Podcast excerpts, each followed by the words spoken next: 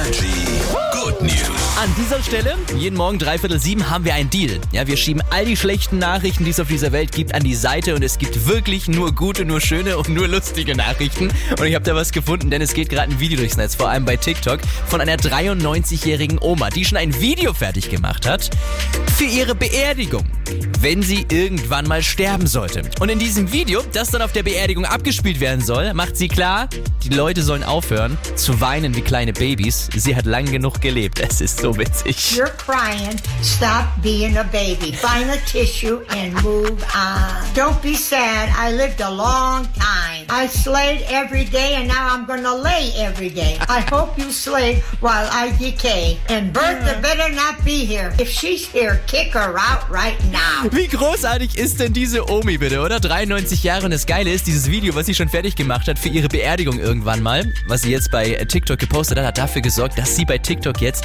über 10 Millionen Follower hat. Es ist eine Wahnsinnsgeschichte. Energy ist hier. Immer die besten neuen Hits. Wunderschönen guten Morgen.